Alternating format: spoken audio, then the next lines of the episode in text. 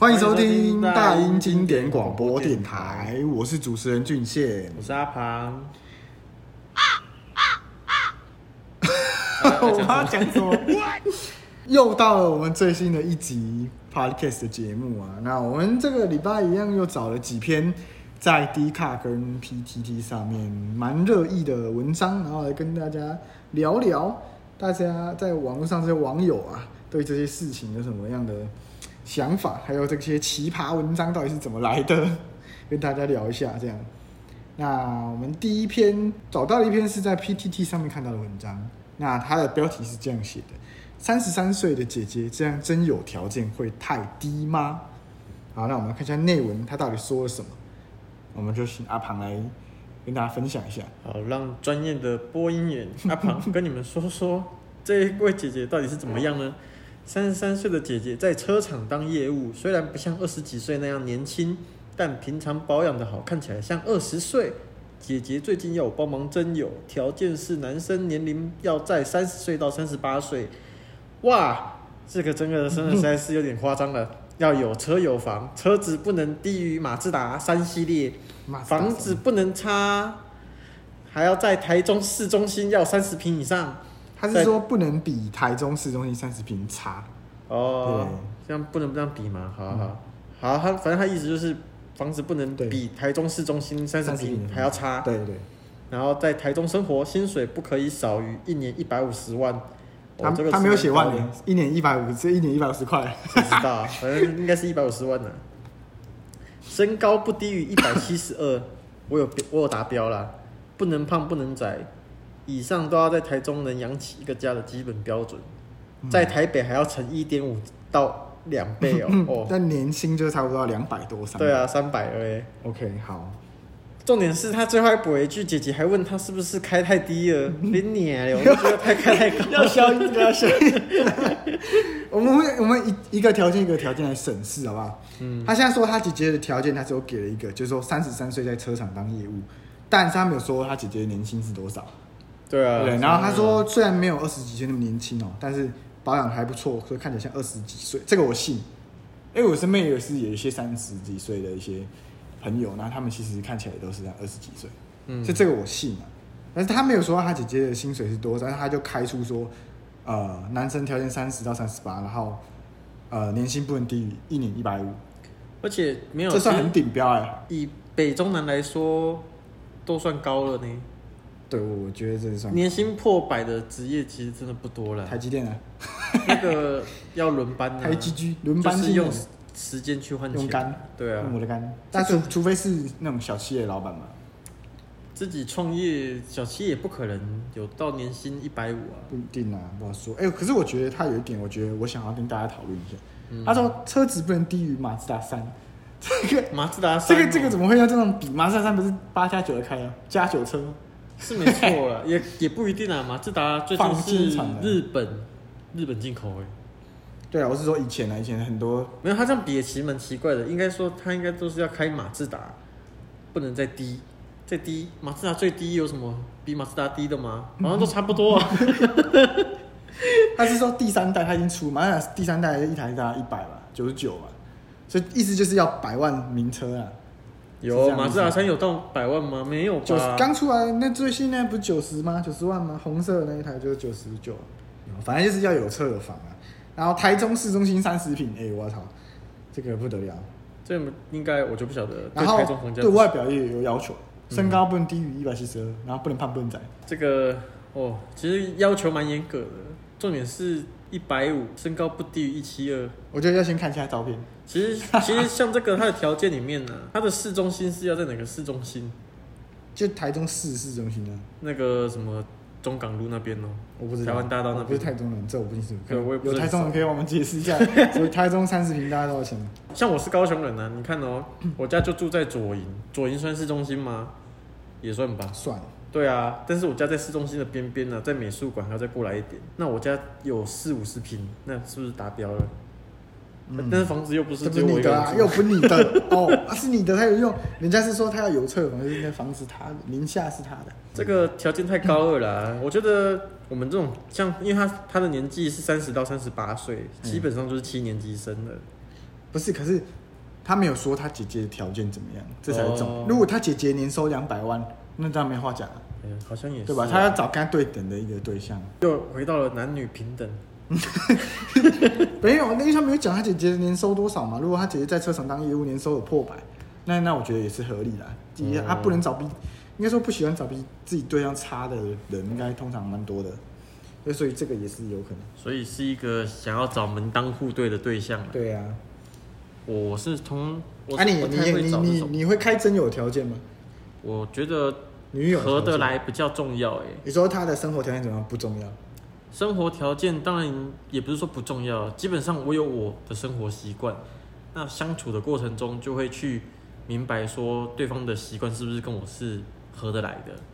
所以他列的这些你都其实不太 care，就是不 care，不会 care 他有没有车有没有房，他有没有有没有有没有房子有没有台中市市中心三十平也没有，然后薪水不能低于 一百五，我是不会去介意这个啦，因为我觉得感情或者是当然有人说贫贱夫妻百事哀，不可以过得太差，但是我觉得重点是你两个人要合得来，能处在一起过生活一辈子。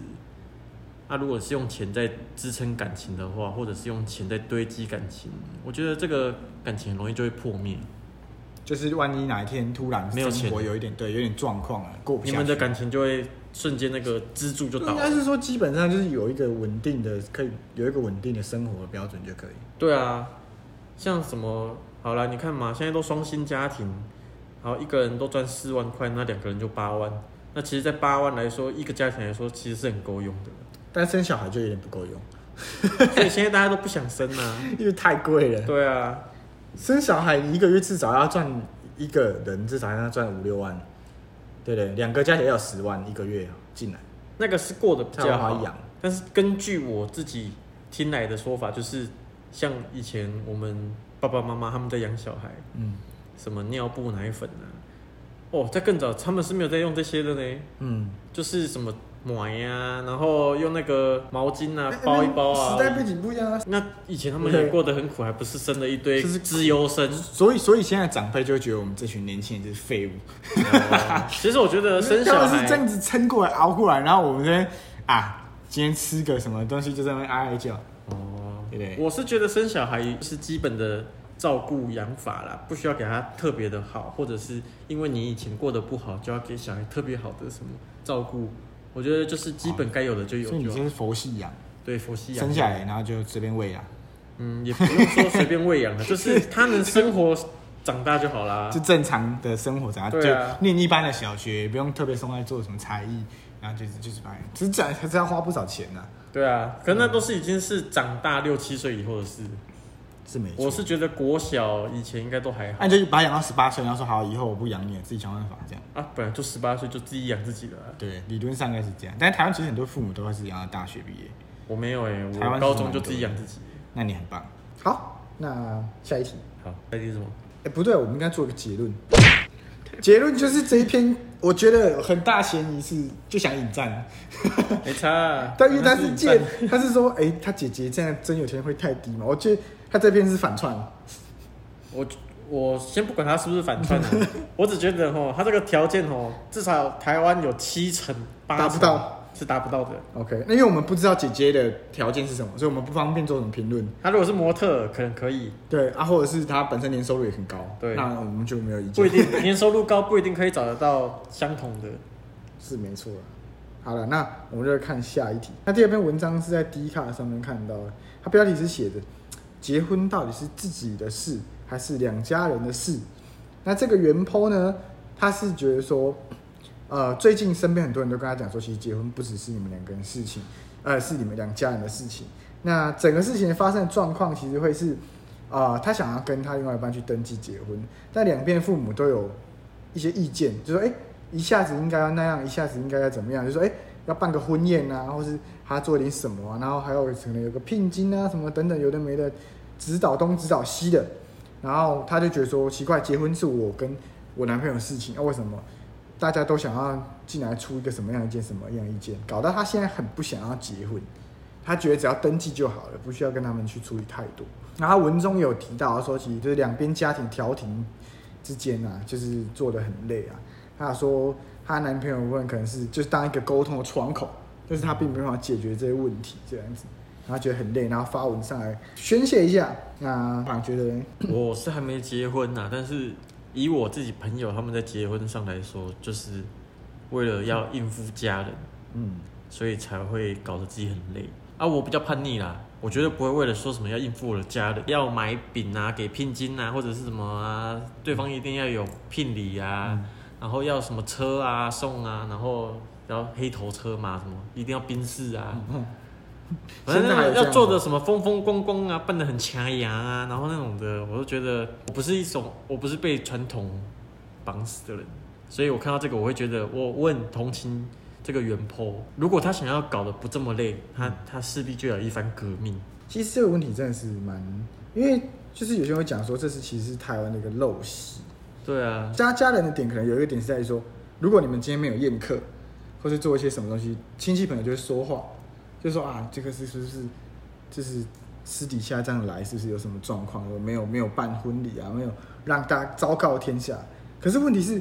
我其实蛮认同原 PO 这种事情，真的有必要昭昭告天下？对啊，干嘛一定要昭告天下？因为如果是我，我觉得请好朋友跟自己比较有联系的亲友一起来吃个饭，嗯，就好了，也不用什么什么换礼服啊，嗯、然后一进二进三进啊，还要送礼场啊，我操！干那个婚礼，我都光是去吃饭，我都吃的很辛苦。所以其实是有些传统家庭上的面子问题，就家长想要有点面子，嗯，无聊的面子而已。但是，可是我们现在年轻人可能就会大部分会觉得说，啊，我就喜欢这个人，然后我跟他在一起很久，然后想要跟他稳定下来，那我们就去登记，嗯、那可能办个简单的婚礼啊，就是找一些认识的人，大家来庆祝一下。但是比较长辈人，他们就会觉得说，这种东西就是要啊，我要风光，说，哎、欸，我嫁女儿了，我要娶媳妇了，钱啊，钱给他出啊，事情给他弄啊，我 就好，我都配合你，钱跟事情都他弄。我就可以，我出人道就好。哎呀，这种东西就是，因为我是觉得，到在台湾发生的事情，就是华人的习俗全部都是由中国当地延伸而来的嘛。嗯，那既然现在都已经是二零二零，已经是一个很创新的世代了，对，我觉得不需要有那些无聊的繁琐的细节，去执着那些。对，像我也曾经看过我朋友的朋友，他们办婚礼就是在庭园，庭园是那种婚礼嘛，嗯、那可能就是有请那个。牧师啊，或者是什么人来见证，然后宣宣那个结婚的誓词啊，然后就是两人 就是穿西装跟婚纱而已，也不用再换衣服了。对，然后现场轻松的，现场就是大家直接 buffet，然后就吃东西，然后聊天，然后对喝个酒，这样子不是很轻松吗？我靠，想象中是这样啊，而且而且他们也没有什么，他们是有去迎娶啦。但是我觉得有时候有些迎娶也不太需要。当然，其实我觉得年轻人大家都应该很认同我们这种想法。可是问题是在实际上执行，你就遇到很多困难。所谓困难是，比如说你今天交一个女朋友，他们家是传统家庭，那你们想这么做，但他们家不允许，没错。那就你要去说服，就变成说，呃，你的女朋友去说服她家人，嗯，就是哦，我们可以不要做这些事情啊，不要要求男方送礼什么。然后如果同时角色对换，有可能是这个状况。比如说，哎，女方那边是可以接受，是男方这边很传统，就一定要什么仪式啊，什么有的没的，嗯、那就变成是男方去说服自己的家长。那如果偏偏有其中一方，他又是在家中比较弱势、比较乖巧听话，不会去争取，比较不会反抗的话，那这个问题就会很麻烦。所以我的朋友很多都是属于你刚刚说的那一种，那种弱势的，弱势的，就是在传统家庭里面是被束缚的。但是他们弱势归弱势，听但是就像我刚刚说的。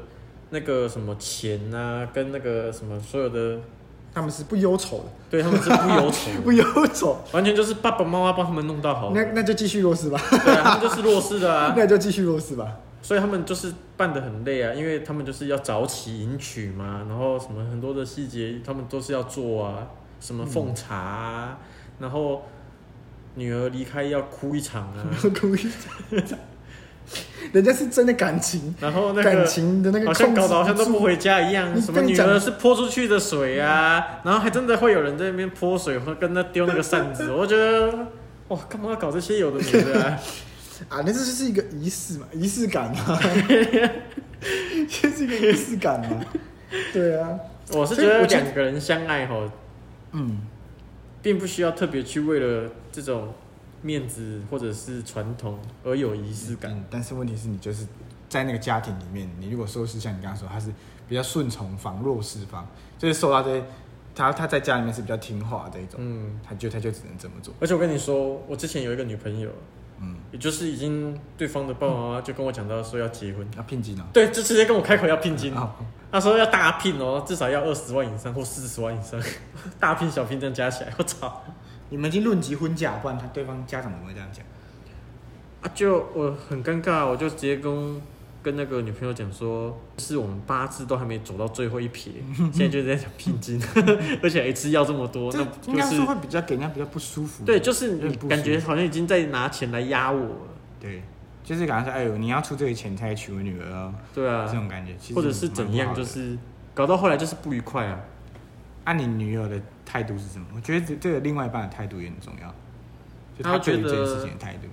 那就给啊，就是他觉得没办法。就我爸妈就是这样，无法改变。对啊，那他也无力改变，要不然就放弃，这样摆烂。他是他是有跑去跟他妈妈说什么？怎么可以跟我讲这些啊？嗯，因为我其实听到的时候是心情不是很好的。嗯，对啊，我我觉得是每个男人听到都会觉得不好吧？对，其实会有一点，好像有点不太，已经是买卖的交易了。对啊，就觉得有点奇怪，就是单纯的感情，然后感觉是有一点你在跟我说。一场买卖，一场交易。对，不过这件事情后来也让我深刻的体会到，就是有什么样的家人，就会有什么样的女人。哦，这又是另外一段故事哦。这又是另外一段故事。好，这个我觉得我们就不要再继续挖下去，这是有私人隐私。等我们阿庞想要跟大家分享的时候，他自然就会讲。好，那我们再来讲下一篇。那下一篇也是在 D 卡上面看到的文章，然后这个原 po 呢，他是说家有啃老族要怎么办？那他这边内文是说到他有一个哥哥，那他哥哥呢，整天就是在家里面，然后跑 Uber Eat，一个月赚大概七八千的这个生活费，但是还没有扣掉机车的油钱跟保养的费用啊，因为身边没有朋友，所以就住家里，然后三餐吃家里。可是呢，因为他有基基本上他有去跑那个 Uber Eat 嘛，所以他没有额外再跟父母拿钱。但他就是在家里面一直靠这个方式去维生，然后他觉得，呃，这样没有未来性，就是这个原 po 觉得他哥哥这样没有未来性，然后觉得说他会担心说，哎，他爸爸妈妈万一如果之后身体不好了，那就会变成他一个人去负担这些，那甚至他还会想说，他哥哥如果以后这样子，然后没有工作或是怎么样，还要靠他去养他还是怎么样，他就觉得说，为什么一个二十六岁的人，然后都不会担心自己的人生？那他哥哥也没有工作经验，所以他会觉得说是有点有担心。那爸爸妈妈他有跟他爸爸妈妈讲，然后爸爸妈妈有有去念他哥，也骂他哥。可是问题是他哥就是呃，好像也没有很在意这件事情。然后爸爸妈妈的态度也就是说，啊，不，总不可能把他赶出去吧？对不对？当然是骂是归骂，可是家人应该是要以和为贵，不可能把他赶出去。所以这个原 po 就觉得很困扰啊。原 po 就说他自己啊，他有一个稳定的收入，然后下班也是很努力的在钻研自己的兴趣，然后他知道自己在干嘛，所以他完全没法理解为什么有人可以这样。然后这个人又是他的家人。对，然后他就问说：“如果有这样的人在家里面，大家都会怎么样呢？”因为他是讲大标题是打啃老，嗯、但是因为有些人觉得说他哥哥其实是有自己赚钱，所以不算啃老。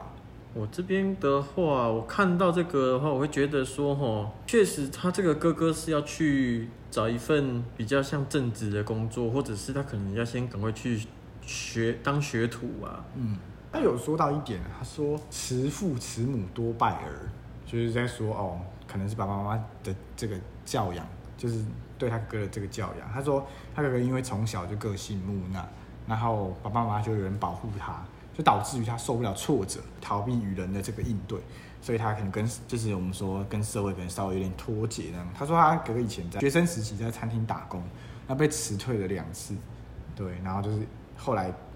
毕业后的第四年也其实也有去工作，可是也是被辞退。然后从此之后他就不去找工作，就在跑 Uber Eats 这样。对，那其实这个我觉得有很多议题可以延伸呢。就虽然我们是觉得说大家觉得说哦这样子这个人是没有未来的，或是怎么样的，但是回到我们之前讨论的一些议题上，很多都觉得说哦，就是爸妈把你生下来之后，你有没有义务要养他这件事情？应该是也不是说养啦，而是要照顾他们的起居啦。嗯，就算好啦，就像拿我刚刚的例子来讲，嗯，我爸妈不会给我钱，嗯，但是他们至少要让我吃饭。嗯，那相对的，他们老了，我也会给他们饭吃。嗯，差不多就是一样的意思啊，就是一个照顾啦。对啊，孝顺，做人还是要孝顺。就是父母拿什么给你，那你就拿什么给父母。如果父母没有养你，那你就不用去养父母。这个法律也有规定啊。这 这个这个要诉诸到法律层面，我觉得有点太过。我们不需要不要不用把它这是最低的道德标准。我觉得也正常的应该是说，毕竟人家也是生你，然后养你，然后有这个教育你，所以我觉得大家是尽力而为啦。就是我相信为人父母。正常的为人父母也不会很要求把那个儿子说，你要大富大贵啊，你要让我住什么很好的房子啊，什么等等。我觉得很多事情都是尽力而为，就不管你是身为家长还是身为小孩子，就是你能够给你的小孩或是给你爸妈到什么样的程度，那就到什么样的程度，就是是你自己的这个经济能力跟你能给的去给到最好，我觉得这样就就 OK 了。啊，这篇文章其实也没讲到什么，他他们家是应该是有房子啦。也就是说他，他他哥哥也不用特别再去买一栋房子啦，一个月赚七八千，所以现在害怕跟人有交际，或者是怕工作又被人家给 fire 了。这个我觉得跟自己的个性有关系，我没有办法去。这个这个怎么给原 PO 建议？因为就我的经验是，这种人如果他没有遇到很大的挫折的话，他是不会去改变。应该不是挫折，而是要给他一个一种猛药、催心、催心针之类的强心针。让他振作起来，因为他这个已经感觉是已经病入膏肓，那边了。你刚刚不是这样讲的？你刚刚说觉得哎、欸，也不怎么样啊，现在又说他就病。没有啊，他只不过就是学生时期打工两次被辞退，然后出来工作一年又被辞退，他就这样子不振作，然后就是一个月赚七八千的 Uber Eats 的打工，哦，他就满足了。对，我是不知道了，我觉得他这个已经有点。害怕职场交际，或者是，所以我觉得这种应该就是要有一点发生一些刺激啊，或是怎么样重大事情。比方说，可能爸爸妈妈突然相继去世啊，嗯，然后临死之前又说：“我儿子啊，你一定要振作。” 然后他就会 噔，然后他才会突然猛然惊醒，他已经没有他爸妈了。嗯，但是他爸妈在他离开之前，还是希望他可以振作起来。他就会觉得个人造化的问题，要给他一个当头棒喝之类的。因为如果说是听不进去的状况，其实真的是长期抗战的，你要一直去去去说服他或者怎么样。其实因为毕竟这是他的人生嘛，对啊，他决定他要怎么过，这是他的自由。就算他要去当街友，然后赶狼赶狼奔啊、乞讨啊什么的，嗯、我觉得那那也是他的选择。当然你自己心里一定会负担，说你想要让你自己哥哥变好一点，所以你会去劝他。但是毕竟这是他的人生，他如果觉得这样他自己是最好的，那他如果都没有跟你拿钱，其实你没有资格去评论他。对啊，对吧？是这样讲。反正这种东西哦，家家有本难念的经。对对，家家有本难念的经，这个真的就是要靠时间呐。然后希望原 PO 可以看开一点。好，那我们再看到下一篇，下一篇的标题是在 D 卡上看到的，呃，男友长得不好看，却不愿意去整形，怎么办？看这标题，我们先不要看内文，只看先看主题。先看标题，怎么样？我觉得吼，他妈的长得不好看，你还跟人家交往，那你是怎样啦？哎、欸，好，那内文就有说到，这个原 PO 内文就说了，他其实他前几年男友都长得还不还不错，就还应该算帅，嗯、对啊，但是他现在这一任男友的长相完全不是他的菜。他说眼皮一单一双，牙齿很乱，然后身高只有刚破一百七。但是他当初在追她的时候，是因为这个原 PO 他刚分手，是低潮，然后对他呵护备至，然后追到他朋友圈都知道，他就被感动，他就被他诚心给打动，然后就跟他在一起。但是他在就是跟这个男生在来往的时候，这个男生在追求他的时候就有说了哦，你的外形不是我的菜。然后这个男生有承诺他说，如果跟他在一起，他就会去贴双眼皮，然后去戴牙套。但是在一起之后。这个男生就反悔啊，就开始嫌这个双眼皮贴双眼皮很麻烦啊，然后又觉得哎牙套很贵，浪费时间，然后觉得男男人的外表不重要，然后不想改变。那这个原 PO 他是觉得他很爱他，可是他真的没办法接受他的脸，那甚至不敢跟他出去玩、拍照、发文啊。然后他也只有让他几个亲密的朋友知道他们在交往，那朋友都很直接跟他说，哎他很丑，对，很诚实啊，很 诚实。然后他有些其他朋友因为不知道嘛，然后就还是会。呃，他以为这个男生还在追求他，然后就会批评他说：“哎，癞蛤蟆想吃天鹅肉啊，应该去整形啊，怎么样？”那原 po 觉得说，其实这个男生的个性其实很好，那事业也不错，那跟他在一起的时候很开心，但是往往就是要谈到结婚生子，然后很害怕小孩子长得像他。嗯，我觉得这句有点太夸张，反正就是会担心跟他继续在一起，他因为他没有接受他外表，所以他觉得有一点是他没办法过去的一个门槛。嗯，那他不想分手，可能已经跟他在一起半年，然后也没有觉得他越看越帅的感觉。他在想要怎么样去说服他男友，就是遵守他当初的承诺。要问一下原 po，如果今天你男友贴上了双眼皮跟戴上牙套，他就会是你的菜吗？你得先问问这一点。如果不是的话，那问题就会很麻烦了。对啊，那问题就会扩大到这需要去动刀。对，但是问题是你要求另外一半动刀这件事情是。我觉得是蛮超过的啦，要看他自己要不要。但是现在是你要求他，我觉得有点太超过。嗯，这很好笑哎，因为他说如果害怕小孩长得像他，可是他整形之后基因又改不了。啊，对，这整形是没有改，所以这跟结婚生小孩是没有关系的哦，原 po。就是你跟他结婚生小孩，你的基因它是没有办法改变的哦，所以生下来丑不丑这件事情跟整形没有关系哦。虽然基因学本来就很重要啦。但是如果你真的不喜欢他的外形，就不要跟人家在一起。因为因为其实他最后是讲说他在想要怎么去说服他遵守承诺去整形。但是如果是正常的处理方式，应该就是跟他男朋友讲说：“哎、欸，其实我没法接受你的脸。”对啊，我没法接受你的脸。可是你愿意遵守当初的承诺吗？这个就很重要。当初你承诺我说你会去戴牙套，然后你会去贴双眼皮，可是你现在都不想做，那就是会两套。两套说法，这个原 po 希望大家告诉他怎么样去说服他另外一半去做这件事情。对，那我的话，我个人会觉得说，你你这种状况，你只能拿分手去跟他讲，你就只能，因为他他现在原 po 的前提是他不想跟他分手，可是我想不出任何你不跟他讲说要分手原因，然后去逼迫他去做整形，或是戴牙套去贴双眼皮贴的一个动机。因为他现在就是少了一个动机去做这件事情，那我觉得最有可能让他有这个动机去做这件事情是，你可能要跟他摊牌说你没办法接受他，对，他才有可能会去做改变。而且其实这样也有一个问题哦，如果我男友突然变因为这样子去做了，然后变好看，变帅，超帅，帅爆，然后突然有很多女生在追他，你倒贴，对啊，你挡得住吗？想太多。当然了，我也不知道，因为我根本就没有看到她男朋友长怎样。还是阿胖，有更好的解法？我我们先站在这原 po 的出发点呢，怎么去说服她男朋友做这件事情？就直接跟他说分手啊！嗯、那你跟我想法是一样，就是只能跟他摊牌，不然还要跟他好好说啊！你都不去，那那那我们就继续在一起哦。嗯，啊，我们只能劝这个原 po，就是应该是除了。分手这个说法去说服你男朋友之外，应该是没有更好的方式。因为我觉得两个人在一起还是要坦诚呐，对，你不需要去忍受这一些。然后就算你忍受，我觉得对他来说也是不公平，因为他并不知道你真正的想法是什么。然后你就一直这样子默默的忍受着，其实我觉得对你男朋友也是蛮不公平。所以你还是要跟他去摊牌说明这件事情。好啦，如果说原 po 只是在意说讲分手是因为对方长得丑，不想要这么残忍的话。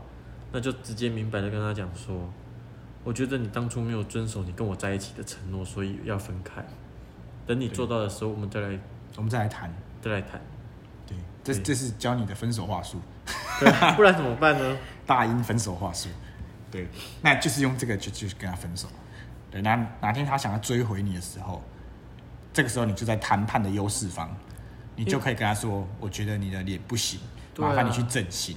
那他可能会很伤心，但是，嗯，你已经有了话语霸权了。对啊，其实男生跟女生不太一样的地方在于，男生并不会因为自己的帅跟丑而去整形，除非他真的有遭受过重大的打击，他才可能会有醒悟说他要去整形。那、啊、我们刚那样说，他就会有重大打击。对，那、啊、女生不一样，女生是只要被人家看，她女生的心思是比较细腻的，所以她被人家讲或者是看，她可能就会自卑，那她可能就会想要去改变自己。嗯，男生跟女生是不一样的，嗯、所以如果想在一起，或者是想要做这种事，你就要给他一个大的冲击。对，如果你真的要让他去做这件事情的话，你必须要狠下心来。对，好，那我们继续到下一篇的文章。那下一篇文章呢，也是在迪卡上面看到的。那原 po 他是 po 了说，如何搭讪同班公车上的乘客。他想要搭讪跟他同一班公车上的乘客。那他内文是讲到说，他是住在很偏僻的地方，然后公车是只有一台，是离他的社区比较近。那平常搭车都是长辈比较多啦，但是大概前诶两个月前一周可能有两次下班都遇到一个高挑的男生，那长相普通，可是他觉得打扮是他的菜，他很喜欢，所以他就开始期待每天的下班，然后就一直回头偷偷看他是住在哪边啊，怎么样的。那公车搭乘的人也不多啊、呃，但是他们从来都没有有机会就是坐在他旁边过，所以他在想说要怎么样才可以制造一些机会去跟他对话，或是制造一个。呃，肢体接触啊，怎么样？反正就让人家注意到他这样，嗯，就有个有个开头这样，他在想要怎么做这件事情，然后来请益一下那个板上的板友，给他点意见。当然是直接走过去跟他说，搞啊搞欧摩。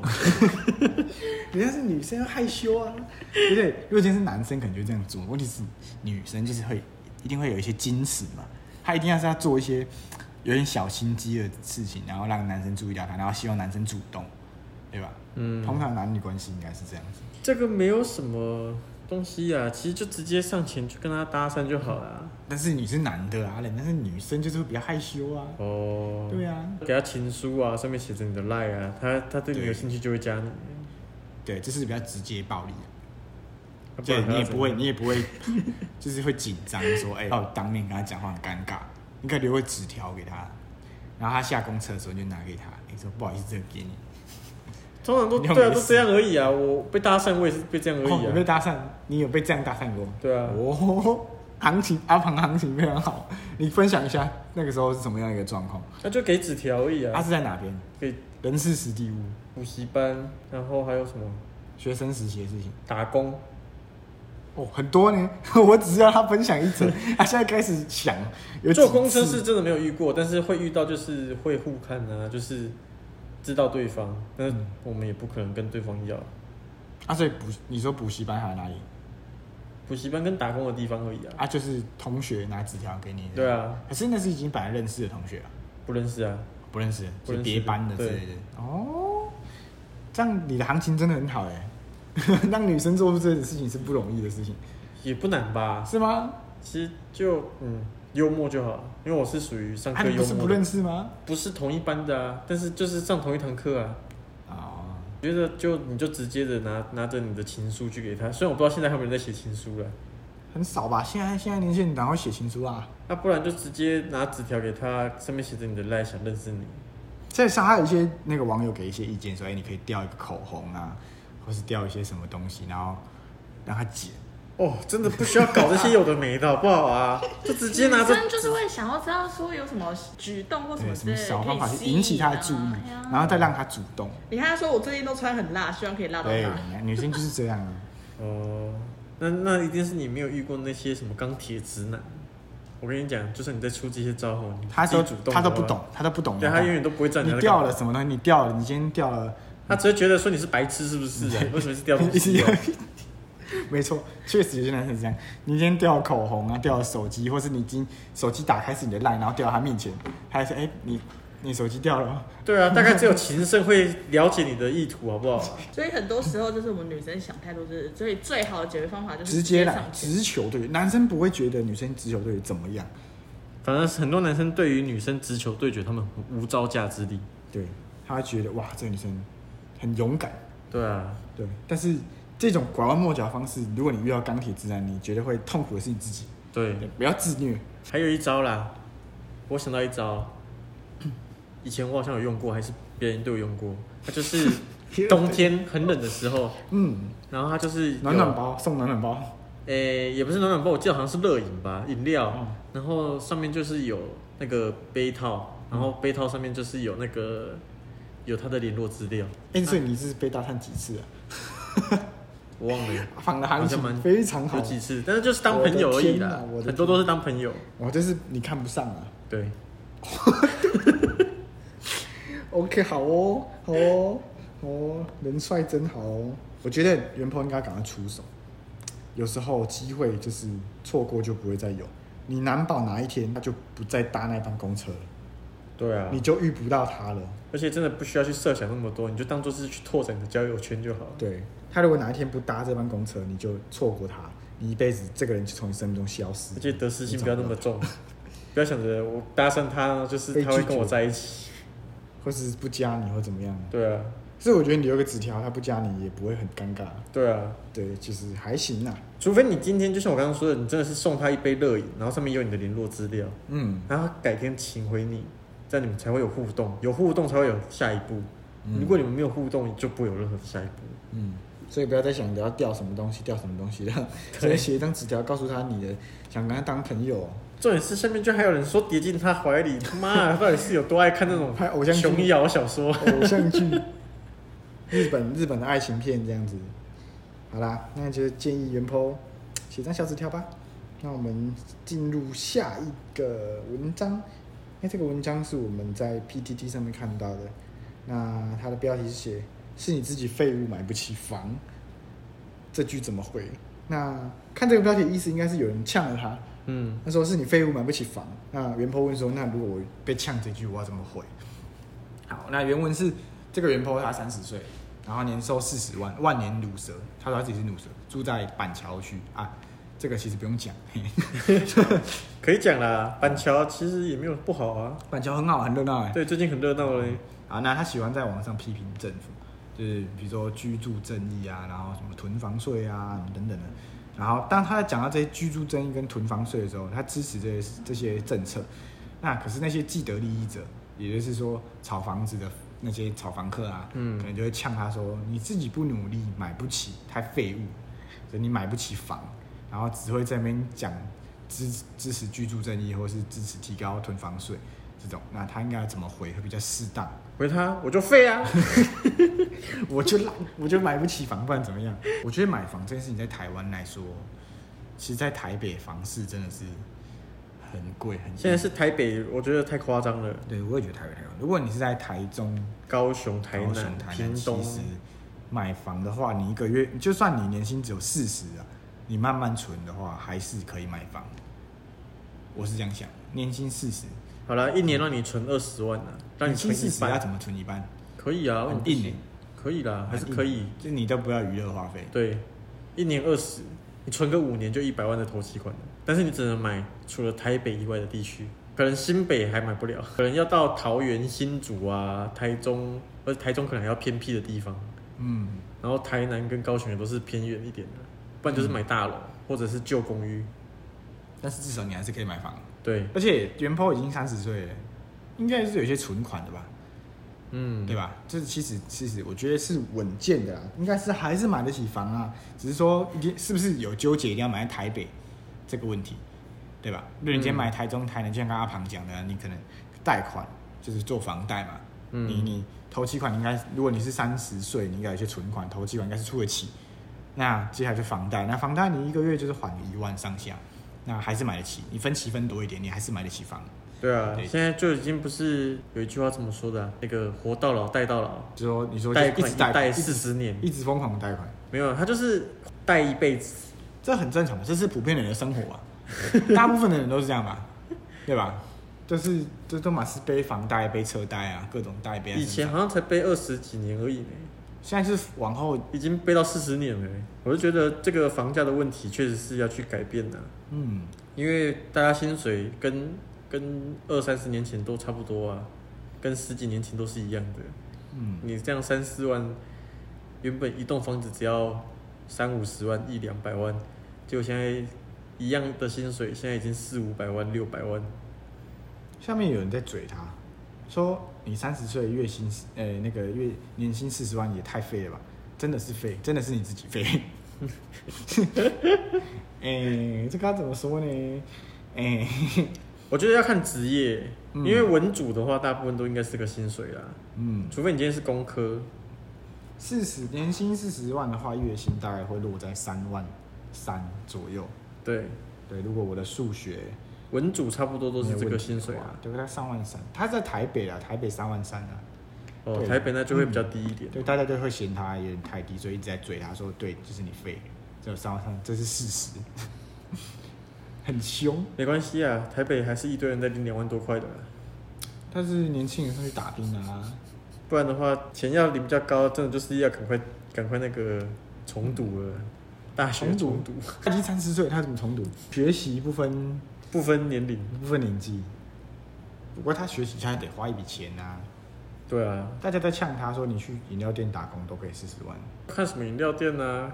以为每以为每间饮料店都可以 一个月三万多块啊？我觉得这个就是台湾人对一些职业的歧视的发言。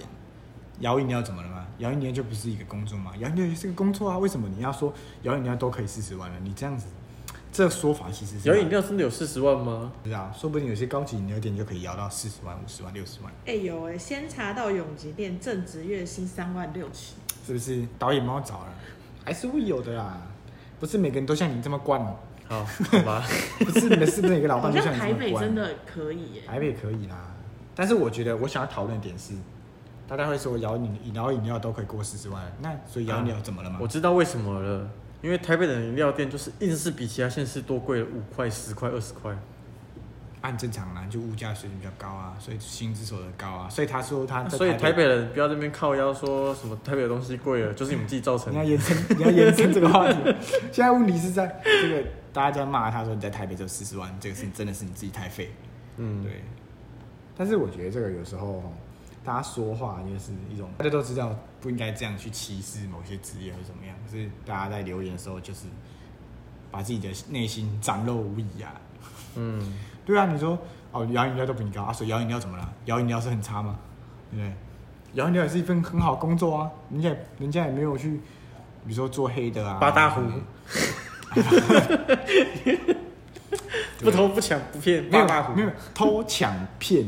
这是违法。我讲的是，他是做做比较泛黑，但是他没有偷抢骗。嗯，对。但是他在道德边缘的工作，对，大家还是很正常的在摇饮料，在为自己的人生负责啊。我是觉得他有没有当啃老族，他有没有当我们刚刚讲那一篇，他也不是什么啃老族啊，对不对？嗯。他很努力的在自己为自己的人生负责。你你他妈摇饮料怎么了吗？嗯，总是要有人摇饮料，不然哪有饮料喝啊？对，这个就要再扩大这个战场。对啊，就是职业本来大家就是分工在这个社会上，那你今天这批评摇饮料怎么？那没有人摇饮料，那你他妈喝喝什么？你喝水就好了。就你你去卖饮料，人工机器直接叽啪直接给你，你去投那个自动贩卖机就好了。对啊，你去卖饮料干嘛呢？反正我是觉得哦，薪资这种东西在台湾现在有一个很很奇怪的比例啦。嗯，你说说看，比方说很多啊。就拿我们自己来讲哈，我们我们文组在台湾就不值钱，但是在其他国家未必是不值钱的。应该是看产业，因为台湾的产业是就是科技啊，对科技业，所以理组当然相对来说会比较优势一点啊。但是我觉得不管是文组还是理组，你有没有能力跟你是文组是理组是没有关系的。如果你今天是文组，你是一个很有能力的人，你就会去学习理组他们在做的事情。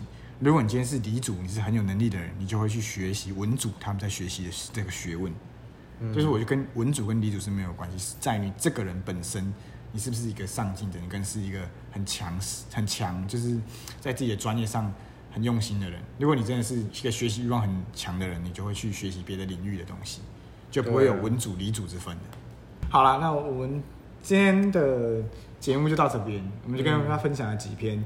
网上大家在讨论的文章，然后分享一些我们的观点啊，然后跟大家做闲聊啦啊，希望大家可以，也可以分享一下自己身边的一些呃经验。如果你有有些困扰或怎么样，你可以写信到我们的信箱，然后告诉我你们遇到的问题，那我们两个会用我们两个的观点来跟你分享。嗯，那虽然可能不会是最正确的解答，然后可能有些有些东西也是蛮观念不正确的。